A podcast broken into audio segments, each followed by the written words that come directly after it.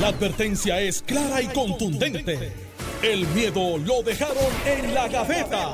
Le, estás dando play al podcast de Sin, miedo, de Noti1630. Buenos días, Puerto Rico. Esto es Sin Miedo en Noticiero 630. Soy Alex Delgado y ya estamos aquí en el Museo de Arte de Puerto Rico, donde se va a estar haciendo un anuncio muy importante de la campaña nueva de la compañía de turismo y más adelante vamos a tener al director ejecutivo Carlos Mercado para que nos dé un- unos detallitos de esta campaña, pero ya está conmigo Alejandro García Padilla. Buenos días, gobernador. Buenos días, Alex. Contento de estar contigo a través de Noti1 y con el país que nos escucha, con Carmelo, que está siempre disponible para hacer el primer lanzamiento. Y felicito de, a la compañía de turismo desde el mero hecho del lugar que escogieron. Bello.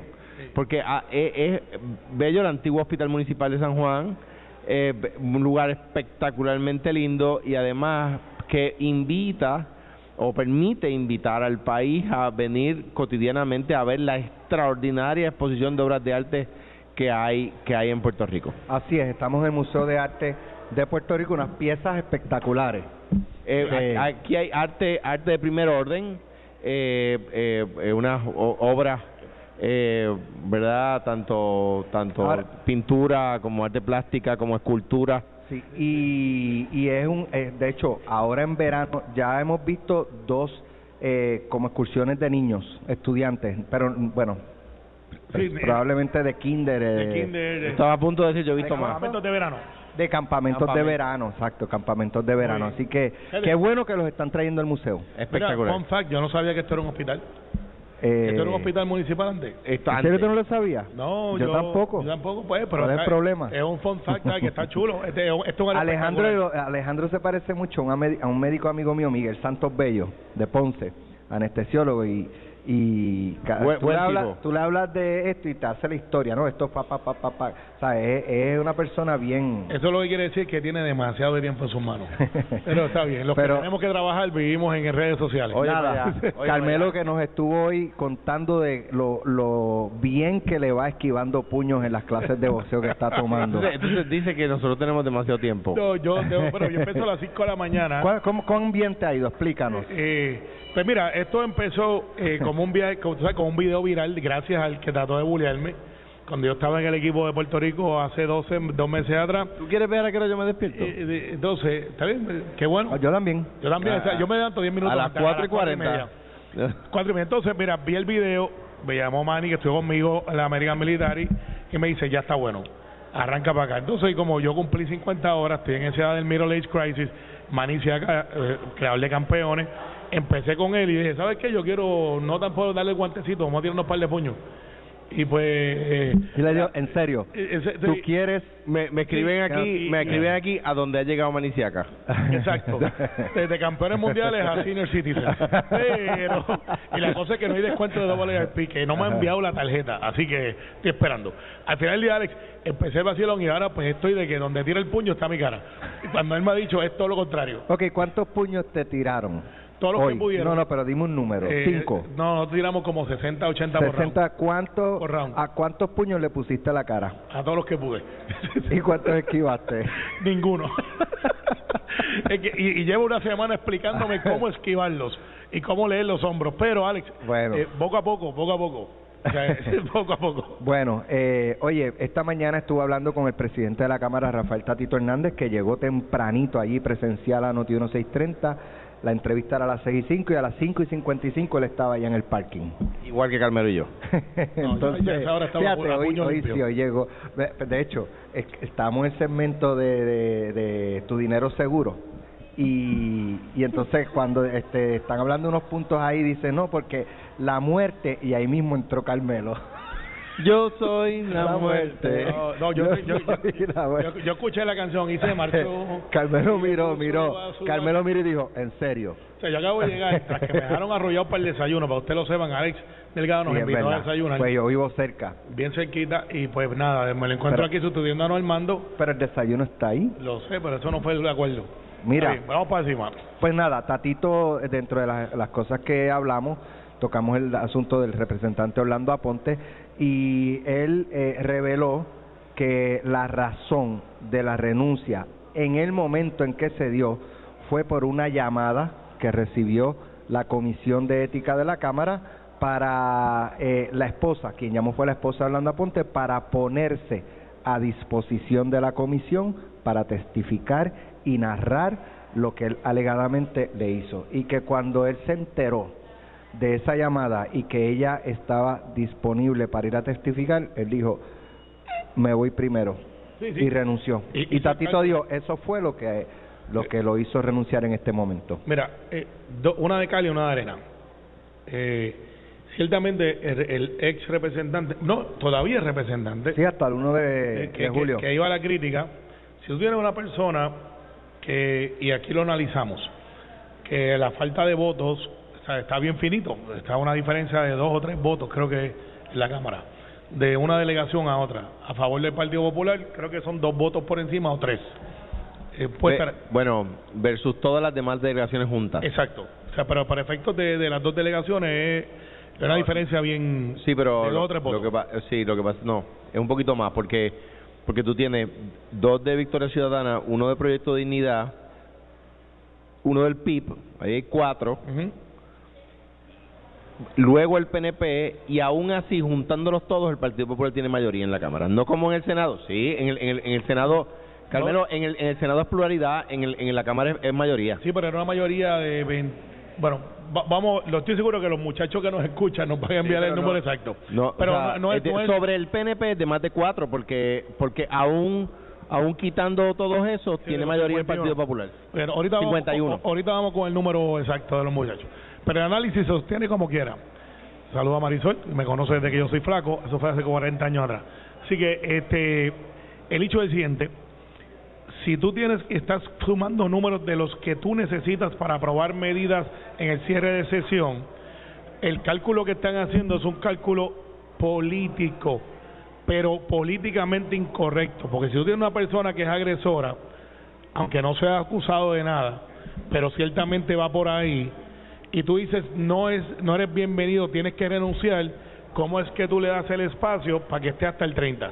Pero fíjate O sea, el punto, el, el punto principal Por que eso quiero- dije una de cal y una de arena. no es que la comisión la llamó y ella se ella llamó a la comisión Mi análisis se sostiene, están empezando un proceso de divorcio. contencioso. contencioso, eh, debe de haber algunas ofertas aceptadas y otras no. Casi siempre mi experiencia es que esto se da por situaciones económicas, propiedades, eh, pensión, eh, esta clase de negociación que se da, que no siempre es amistosa. Hay un tranque en la negociación y pues voy a ablandar la cosa y pues y arranca para allá a decir lo que debió haber dicho con la orden de protección que fue una civil no fue una eso, criminal eso, eso me pregunto yo, si ella retiró, ¿qué la hace después? Lo que te acabo de explicar las negociaciones internas Bueno, pero que se eso dan. es una conjetura. Claro, sí, sí, es Sí. una especulación, pero, Pero si ya se están- dentro del campo de posibilidades, es una muy real posible muy muy posiblemente Yo pienso que, yo obviamente no sabemos, ¿verdad? Pero Claro. nú- número uno, hizo bien el presidente del Partido Popular, Jesús Manuel Ortiz, en pedir, pedir la renuncia de inmediato. Número dos, hizo bien la esposa del el representante Orlando Aponte en hacerse disponible. Él no está de acuerdo, pero pero por qué por, ¿Por, por- por qué hizo bien hacerse disponible? ¿por qué ahora O sea, Porque si, si, por, porque, pues esto fue hace ¿por qué no meses. ahora y no antes? exacto ¿por qué no antes O sea, la, la la, pregunta es para para crearle análisis La, oh, sí, ok. Las dinámicas que se dan o que sufren una mujer que se entiende, ¿verdad? Yo no puedo concluir que lo es, pero que ella se entiende maltratada eh, de manera irrespetuosa, que le ha maltratado, ¿verdad? Y, esas dinámicas son dinámicas complejas.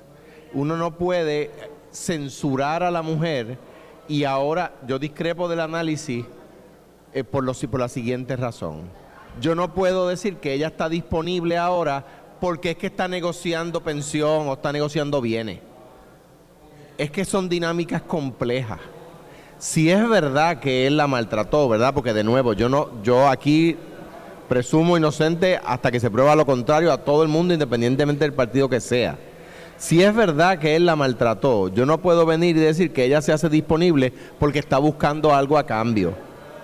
Porque esas dinámicas, esos ciclos, de que sufre la mujer maltratada son ciclos complejos, psicológicos, que afectan mucho la, la, la, ¿verdad? la capacidad actual o las decisiones que toma, porque al fin y al cabo estamos hablando de una generación que surgió de una generación de amor, ¿verdad? Que tienen menores, son procrearon hijos. Que tienen hijos, ¿verdad? Y eso, y eso eh, son temas de mucho cuidado. Uno no sabe la dinámica que se dan. Yo no, no, no, ¿verdad? No, ah, ¿verdad? Comparto la opinión de que lo hace quizá o, o conjeturo con el hecho de que es que está buscando algo a cambio y que por eso se hace disponible. Yo creo que toda mujer que se ha sentido maltratada debe, eh, y por lo eh, máxime cuando es un maltrato físico, ¿verdad? Debe levantar su voz. sin pedir nada a cambio. No estoy en desacuerdo contigo. Lo que pasa es que para motivos de análisis, eh, y esto yo lo veía mucho en la práctica,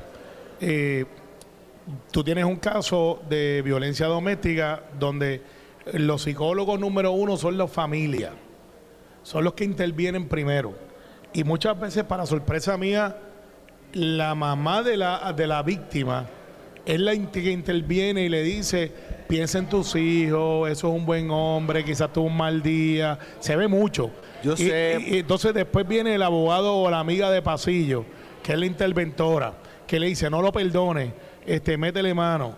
Entonces empieza ese ciclo y empieza ese... Y hay eh, gente que cizañea, y hay gente que habla al oído, y hay gente que, da buenos consejos, y gente que da malos consejos. Y, va, y, va, el abogado que le dice, mira, está bien. Este, mi cliente no quiere, quiere echar para adelante, vamos a buscar... Pero el problema que yo veo aquí es que esto pasó hace un par de meses atrás. Está bien, y ella y ella se demoró hasta ahora para hacerse disponible. Pues mira, pues está bien, pues se hizo disponible y no voy yo entonces ahora a decir, ah, ¿y por qué demoró? Bueno, pues demoró porque quiso demorar, porque son ciclos complejos, porque tiene hijos, porque porque valoró muchas cosas y se demoró en tomar la decisión, pues fenomenal. Pero mira, mira el análisis y, no estoy, vuelvo repito, no estoy en desacuerdo contigo, pero para motivos de, de análisis, que es lo que hacemos en este programa, se da un proceso donde públicamente se trae el asunto de una orden de protección dos meses después o un mes después, puedo estar, eh, no, no recuerdo cuándo fue, pero no fue la semana pasada, se retira la orden a modo propio y el representante dice, voy a comenzar un proceso de divorcio. O sea, esa relación no está. Un mes y pico después, moto propio, ¿cuál fue el detonante? No sabemos. Pero no voy a, claro, lo que yo no quiero es conjeturar que es que está buscando algo cambio. pero el detonante, pero mi experiencia como abogado es que en estas negociaciones que se dan, quién se queda con qué, este otro, a lo mejor fue un detonante que, él le pasó por el lado y le dijo, está, bien, ahora pero, a ver quién soy yo. Está bien, pero eso es criminalizar la víctima. En tanto, uno dice, ah, está, está haciéndose disponible porque quiere algo a cambio. Y yo, yo pienso que quizás ese es el caso, pero no, pero pero, pero especular con eso me da trabajo. Entonces, para, para hablar de lo, para continuar la línea de lo que estaba diciendo, hizo bien Jesús Manuel en pedir la renuncia de inmediato, hizo bien el representante en renunciar. De nuevo, me da mucha tristeza, número uno, porque es una familia, número dos, porque estas cosas no deberían suceder. Si es verdad que hubo una relación, ¿verdad? Si es verdad que hubo una relación de maltrato, que yo no lo sé, pues da más tristeza todavía. Y cuando estamos hablando de un legislador que era o que levantaba la vara, ¿verdad? Que, que parecía hacer buen legislación, buena legislación, buen debate. Yo no estaba de acuerdo con todas las medidas que él, que él presentaba, pero, pero tengo, que, tengo que decir que eran buenas discusiones, ¿verdad? Que se daban. Y en ese sentido, pues, pues da tristeza también, ¿ves? Eh, eh, y, me parece que el Partido Popular levanta la vara, eh, ¿verdad? pone la vara alta a la hora de decir, o sea, esto no se acepta, se tiene que ir. 25 populares, 21 PNP, dos victorias ciudadanas, uno pipiolo, uno dignidad. El, el número que dije. Sí, cuatro. cuatro. Sí, eh, yo lo que digo, Alex, para este tema, obviamente Orlando le negó la victoria a Tatito a medias porque no espero a que se diera la reunión para que él decir me voy porque Tatito me convenció, no porque es un Manuel. Así que te dijo ahorita una de cal y una de arena. Yo lo que le recomiendo al Partido Popular es que esta vez se busquen uno que vive en el distrito no que iba en Dorado. O sea, o sea en Orocovi, Villalba, bueno, si tan malo es el... O sea, si eso fuera cierto, Carmelo, a mí me, preocupan varias cosas. Número uno, que, que si, si es verdad que él no viviera en el distrito, que yo discrepo porque lo conozco, él era del distrito, qué flojo el sistema electoral del PNP que no se dio cuenta, número uno. Número dos, a ti lo que te preocupa es eso. No, pero para efectos ya que ella O sea, ese a ti representante lo que te preocupa es eso. Estamos No, hablando de que un legislador ha renunciado porque hay una, hay una especulación de violencia doméstica y a ti lo que te preocupa es eso. ¿Tú sabes lo que O sea, me preocupa, es el? PNP. ¿Tú sabes lo que me Ahí preocupa? está el PNP. Que el Partido Popular está dispuesto por Está un politizando voto, un por tema un tan- voto, un po- un por tema tan voto, sensitivo. Por un voto están dispuestos a tenerlo hasta el 30 cuando debieron de haberlo sacado de inmediato. Si usted no entra en mi ciclo, usted no puede votar. bueno, pues- pues pero por un voto el Partido Popular ignoró una persona que ya aparentemente es confeso agresor. y- y eso es lo que y, y eso sí me preocupa. No, no, Lo número uno, lo- esa apariencia que tú dices de confesión de agresión, yo no la he leído en ningún periódico. Bueno, se ni está la he escuchado en Se Noti1. está yendo, se está yendo Sí, porque la esposa dice, no, yo voy a declarar lee- lo que me el hizo. comunicado. O sea, aparentemente confeso agresor. Lo que tú has dicho Aparentemente. es que él no ha confesado nada, Carmelo. Bueno, la esposa, ¿le creemos a la víctima o no le no, creemos? no, está bien, pero confesar la agresión no es la víctima, es el victimario. Y- pero o sea, no le me digas. le creemos a la víctima Y, o no y le además, creemos. además, en un caso de violencia doméstica y tú lo que miras es No, mira, la politización no, del no, tema, mano. eh, eh, pues ahí está el PNP, por eso, no, por eso ustedes no creen en la pues educación tú- con perspectiva ¿tú de sabes género. lo que pasa? Ahí está el Partido Popular que por un voto están dispuestos a tener un, pre- un presunto agresor hasta el 30. Pero un- Eh, pues, presunto a- agresor. sí, pues yo no puedo decir que, que los tipos. a mí me parece una- un señalamiento irresponsable. No, me- creo que debieron de haberle dicho, no queremos que tú vengas aquí más. El que le pidió la renuncia fue el presidente del Partido Popular, quiero Pues- que sepa. pues que su mano Ah, le diga ah, ahora, ahora bien, ahora bien, diga, Carmelo, yo, no va yo creo que este es un tema demasiado serio para Lo es, politizarlo de esa forma. Lo es, lo es, pero es un tema político también.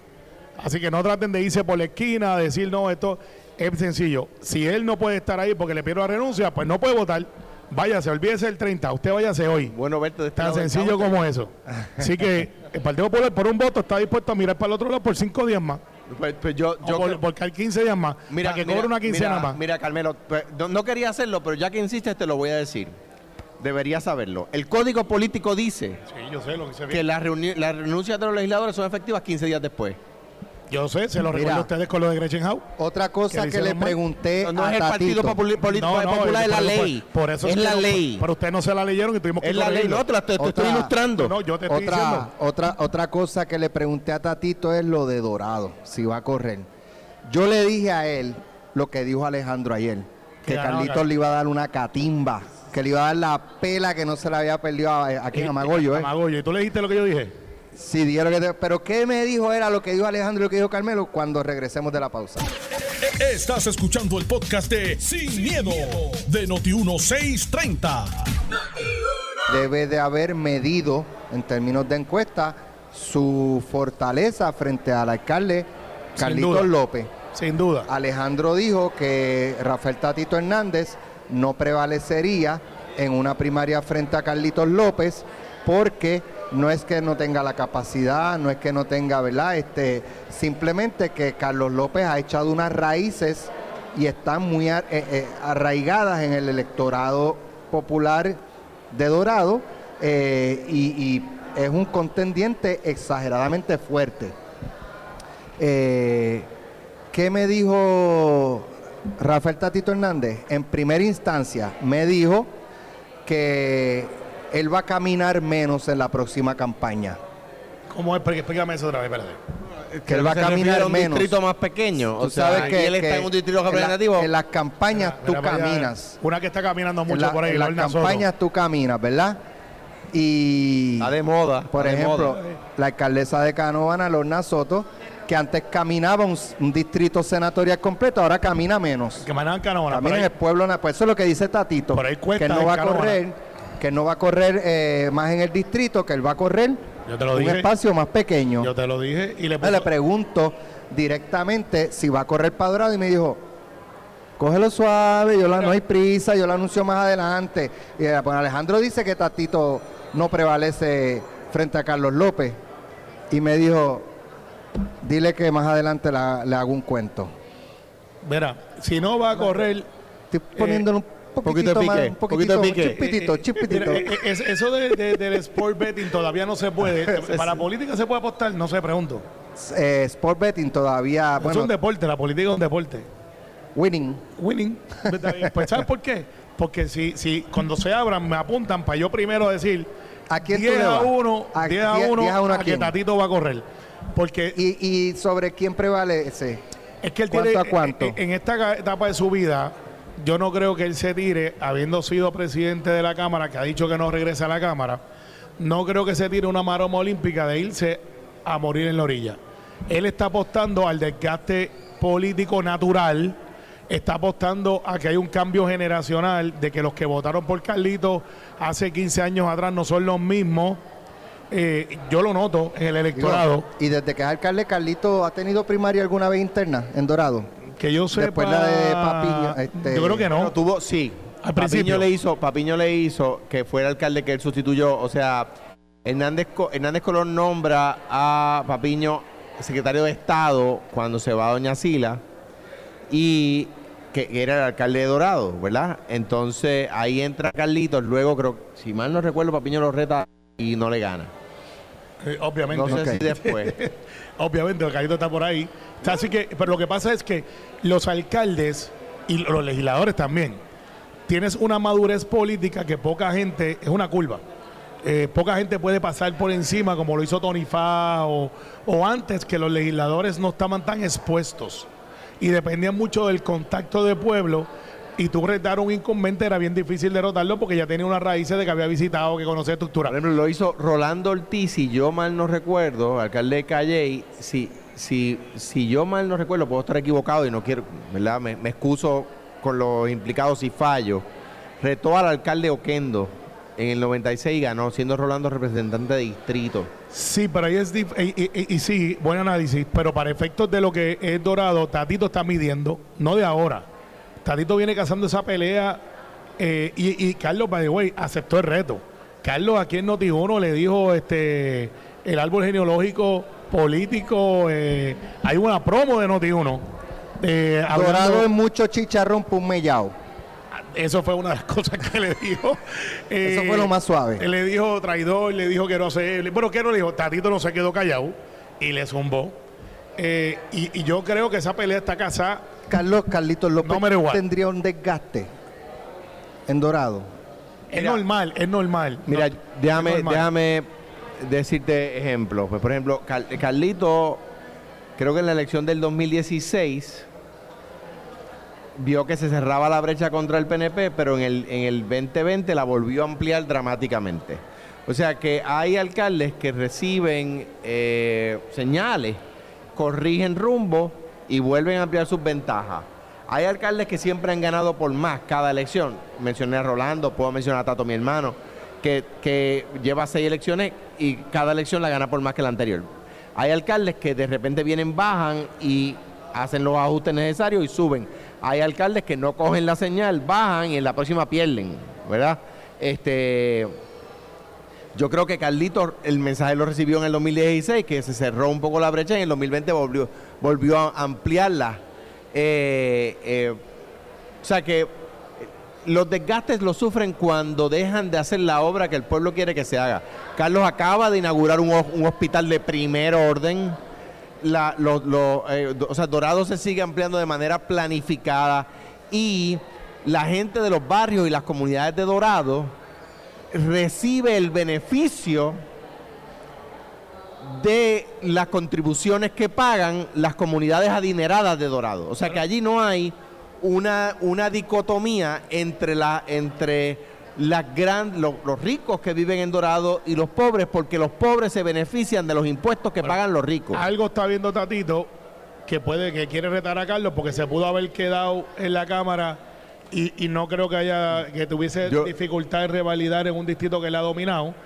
Y yo no creo que Tatito haya dicho, hasta aquí llego. De hecho, Tatito primero estaba mirando la candidatura a comisionado residente. Para ahí es que él se estaba preparando. Y tiró, y recuerda que Tatito, su background él es banquero. Y los banqueros tienen un background de números. Y, y los que estamos en esto somos una especie de científicos no aprobados ni con licencia, que tú miras y observas cuáles son tus posibilidades. Y ninguno, Alex, se quiere ir en una nota de perder. ¿Sabes? Si tú estás en la presidencia de la Cámara, tú no vas a correr para Dorado para perder, tú vas a correr porque tú crees que puedes ganar.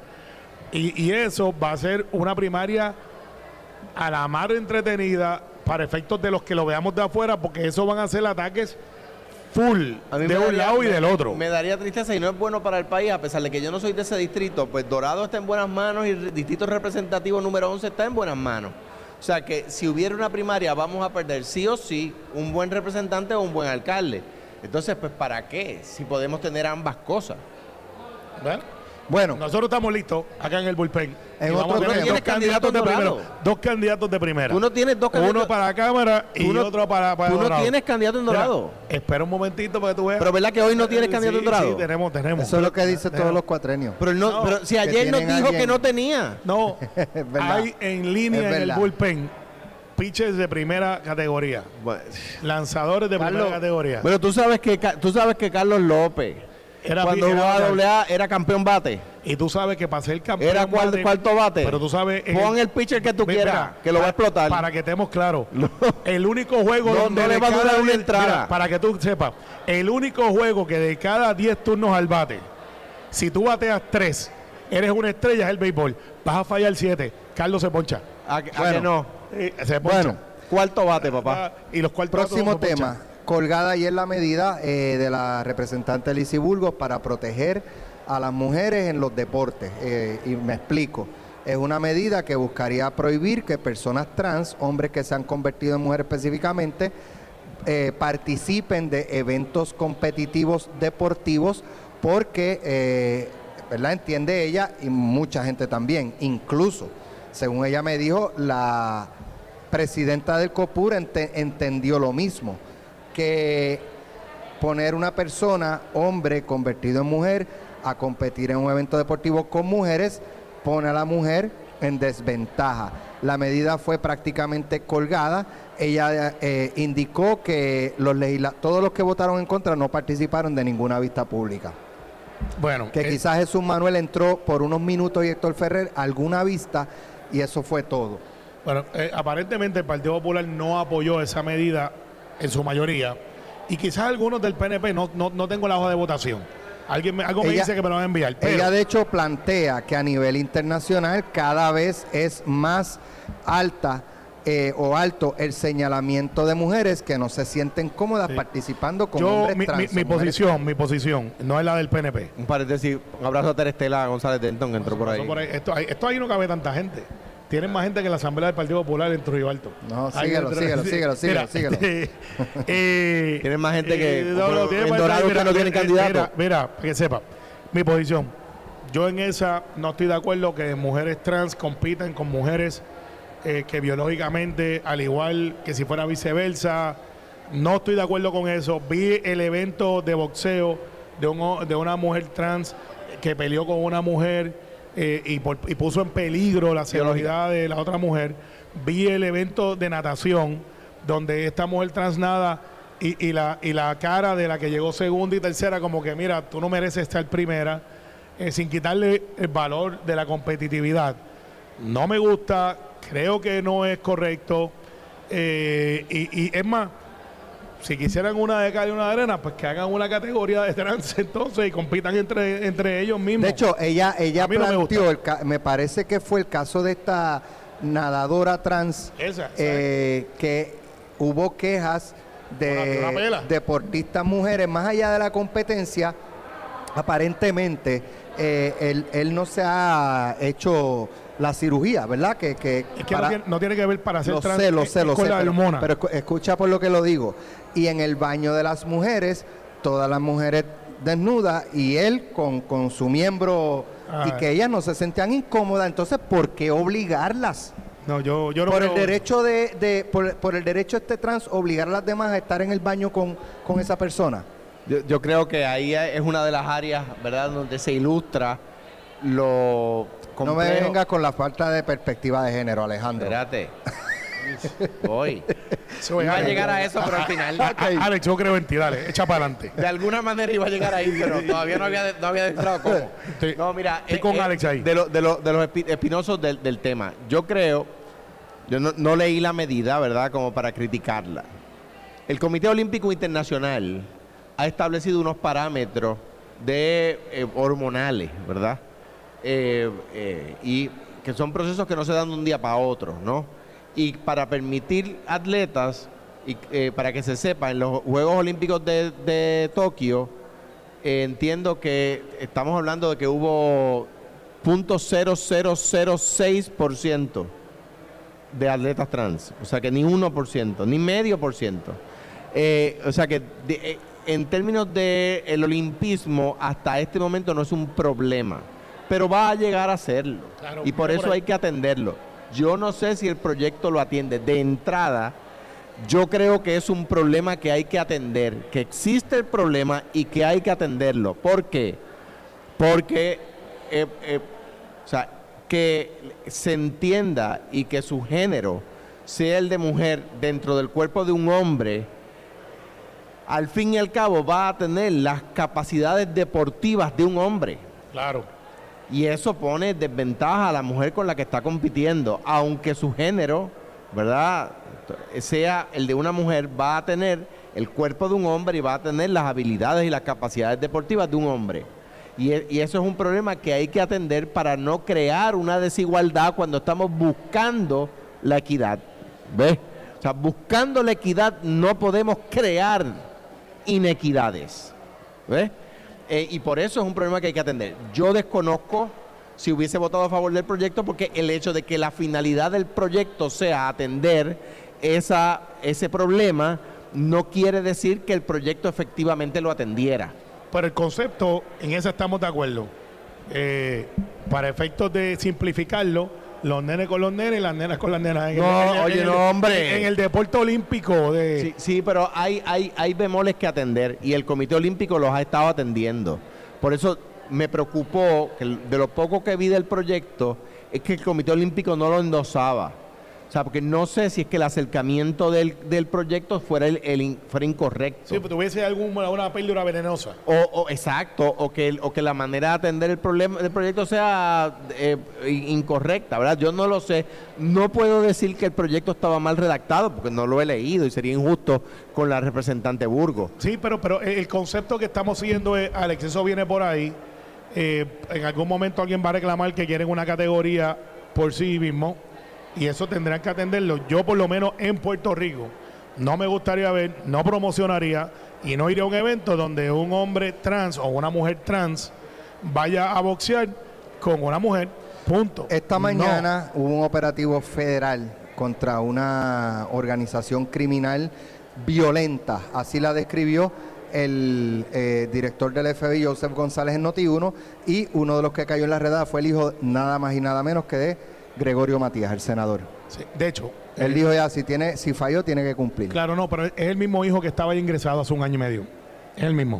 O sea, no es un hijo adicional de los múltiples que Matías, este, pues, Se, para que lo sepa. a- se parece a lo de primo lejano. eh, eh, para que sepa. No, no, es la verdad. Ahora de repente- eh, eh, no, es que Gregorio Es un tiene hijo 20 lejano. No, no, Es un hijo lejano. No puede ser tan Es un lejano. hijo tercero. Gregorio tiene 22 hijos, es la verdad.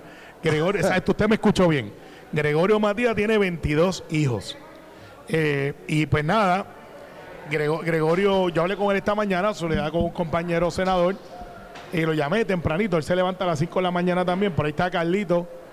Eh, que, Carlos, esta vez sí te votaste. Eduardo, Te votaste. Te, te Eduard votaste. Saya. El display está espectacular. director, bienvenido. Buenos, días. Buenos días a Pero mira, todos, pero brevemente, es que, es brevemente, es el hijo que ya estaba ingresado hace año y medio Sí, en la federal. digo, no sé, no sé. Sí, no, él me lo dijo. Ok. Es, es- es el, el mismo hijo. Así que es un caso que van a resometer de algo que investigaron. Muy bien, vamos a hablar de la actividad que se va a estar celebrando aquí, la presentación de una campaña muy importante de la compañía de turismo y está con nosotros el director ejecutivo de la compañía, Carlos Mercado, a quien le damos los buenos días. Saludos, saludos Alex y a todo el mundo que nos escucha. Denos Eh, un adelanto, ¿qué es lo que se va a estar eh, anunciando en el día de hoy? muy animados. Eh, esto es una campaña, un programa que estábamos eh, por lanzar hace mucho tiempo. Situaciones como el repunte del Omicron y otras situaciones hicieron que se atrasara. Pero hoy ya al fin vamos a estar lanzando la campaña de lo que es nuestro programa de calidad de servicio, se llama Puerto Rico Sí. Prácticamente es retomar esa ruta que teníamos antes de eh, llevar lo que es la calidad de servicio como una de las nuestras prioridades, que se convierta en una ventaja competitiva eh, y tenerlo en todos nuestros planes y estrategias a corto y a largo plazo, esa capacitación continua a todos los niveles y a todos los sectores que componen el turismo en Puerto Rico. O sea que Puerto Rico, si esto viene a sustituir lo que era Puerto Rico lo hace mejor, Eh, ¿verdad? prácticamente, ¿verdad? En aquel momento esa fue la campaña, el lema. Eh, se, ha, se ha tenido algunos otros eh, movimientos eh, o campañas dirigidas a, estos, a estas iniciativas. La realidad es que en los últimos 10 años, o específicamente los últimos 7, ¿verdad? Puerto Rico ha estado atravesando de crisis en crisis prácticamente un anual. En términos de turismo, pues tuvimos el Zika, los temblores, en la pandemia, eh, ¿verdad? etcétera. El huracán. En los huracanes. Y obviamente, pues había otras, otras prioridades en aquel momento, que era la recuperación, que pudiéramos, obviamente, retornar a nuestra actividad comercial, que las rutas se pudieran restablecer. Y ahora que llevamos una estabilidad de prácticamente casi 30 meses en términos de crecimiento, en, en los números que llevamos de ocupación hotelera, pasajeros y visitantes que estamos teniendo en Puerto Rico, nos da ese espacio para obviamente poder atender estas cosas que quizás se habían dejado a un lado en algún punto y que ahora es el momento idóneo. ¿A para quién Alcanzaron los números pre-María ya. no, ya eh, eh, prácticamente estamos muy por encima de los números del 2017. Recordemos que eh, de- luego del huracán se, se hizo una recuperación muy, muy, muy rápida, eh, acelerada y el En términos del 2019 turismo. En términos del turismo, ya el 2019 se había convertido el año eh, récord para nosotros en todos los números. Ya esos números se, se, eh, se rebasaron, se rebasaron el año pasado eh, y ya este año, pues a- a- el 100 años picar que vamos a tener en, en una semana y media, ya los números volvieron otra vez a... ¿A quién va a dirigida esta campaña? Mira, ¿A quién busca impactar? eh, obviamente nuestro enfoque es en el sector del turismo, pero la realidad es que hay muchos eh, eh, áreas en las cuales nosotros damos ese servicio de primera mano. ¿verdad? Tenemos un ecosistema sumamente robusto en lo que es la economía del visitante. Eh, estamos hablando de lo que son, en- inicialmente lo que son los hoteles, los casinos, los restaurantes, pero va mucho a lo que son las empresas de servicio, los tour operadores, los guías turísticos, las agencias de viajes, en fin, todo aquel que de alguna forma u otra le da servicio o atiende primeramente a nosotros locales que nos encanta hacer turismo interno todos los fines de semana y obviamente a nuestros visitantes del exterior. Ahí me Por- por- apunto por yo. eso, por eso, ahí, ahí voy, pues sí, Alex debe de ponerlo embajador porque se pasa chichoreando por todos me, lados. me pueden, me pueden avisar y, y yo, yo me paso posteando de todos los pueblos que voy. Mira, tira más paja esa- yuya y youtubado que más nada, pero mira, es que Bueno, veo- porque no me invitan para Guaynabo, Bayamón, Comerío, Cataño, Naranjito está subiendo, Naranjito está subiendo. Naranjito. y me dicen que la placita de Coamo se está poniendo chula también. Tampoco me invitan a Guamo. Mira, es, es que veo que dice calidad turística 100 por 35.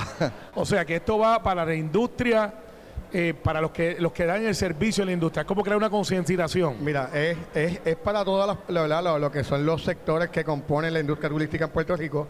El 100 por 35 obviamente se está refiriendo a que esto es a nivel de toda la isla, eh, los 78 municipios.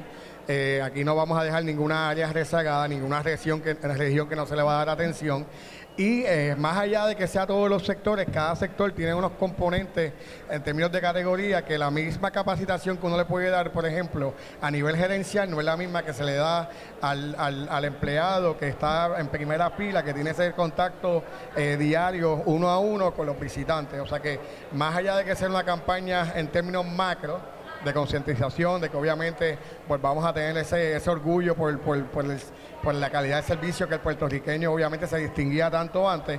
eh, vamos a ir bien puntual a lo técnico, a cuáles son las mejores prácticas que se están haciendo a través del, del mundo, cuáles son los destinos que eh, tienen una ventaja y qué están haciendo ellos para sostenerla, cómo eso al final del día se convierte en desarrollo económico, en creación de empleo, en creación de mayor ingreso por empresa eh, y obviamente eh, ya que a nosotros en la compañía eh, negociamos con las líneas aéreas, con las líneas de crucero esos asientos, Discover Puerto Rico los llena, es nuestra tarea también que esos visitantes regresen. Bueno, director, gracias por estar con nosotros. Más adelante va a estar con Ferdinand ampliando un poquito sobre la campaña. Lo felicitamos los tres por, por la selección Del lugar. lugar, para hacer el anuncio. Sí, Museo no, de Arte el- Puerto el Rico. Museo de, es verdad, es, es un pulmón que tenemos aquí en Santurce. Yo, de- yo vivo aquí cerca y la cantidad de turistas que yo lo veo parándose frente al museo a sacarse fotos. Yo quiero, que, quiero aprovechar, ¿verdad? Que estamos aquí y que podemos verlo y los cuatro ser testigos de esto. E invitar al país a que venga al museo. El museo es espectacular, la calidad de las obras, la calidad de arte es de clase mundial. O sea, a veces vamos a otros países y visitamos los museos y tenemos esta joya. El, el mismo edificio es una obra de arte. Y al ladito hay un montón de ofertas gastronómicas, bien cerquitas ahí. Desde que una, Siempre, siempre pensando a alguien en comer. ¿ah? la- Sí, pues, no. Pero, ¿Quién va a ser? pero ¿Quién y- va a ser? y- A ¿y la vista crees? está por qué. No, no, y, y tú estás en ayuno ¿Por qué, intermitente. por qué tiene que ir a entrenar en boxeo y coger Para poder puño vivir. por la mañana Y tan no, tan- temprano? y no tan solo el Museo, que el museo está aquí, por aquí a pasos tenemos el Museo de Arte Contemporáneo. También Así en la. Ponce Museo de León. Diseño en Miramar. O sea que para una tarde espectacular en familia, venir y, y- y visitar todos estos puntos que están prácticamente caminando es ideal. Y el Centro de Bellas Artes se viene de temprano y aquí hay un montón de no obras vamos que a se decir, están dando. No vamos a decir quién es, pero uno de los agentes 00 que Carmelo suele citarnos Ex está, Fortaleza. está con nosotros hoy. Sí, es, uno de los mejores guitarristas. no, Mira, ese, ya, chincho, ya, ya. ese chinchorrea, ese chinchorrea con guitarra eléctrica, hermano. todo el Exacto. tiempo y se pasa en handle El agente metido. 00 no voy a decir más No nada. lo vi, no te vi el viernes. Eh, eh, Saludos, Alex. Alex López. Así que, director, felicitaciones gracias, por esta gracias campaña. Más adelante continuamos hablando. Lo próximo, pelota dura con Ferdinand Pérez, Carlos Mercader y Chile Comas, que está por ahí. Esto fue, el podcast de Sin, miedo, de Noti1630. Dale play a tu podcast favorito a través de Apple Podcasts, Spotify, Google Podcasts, Stitcher y notiuno.com.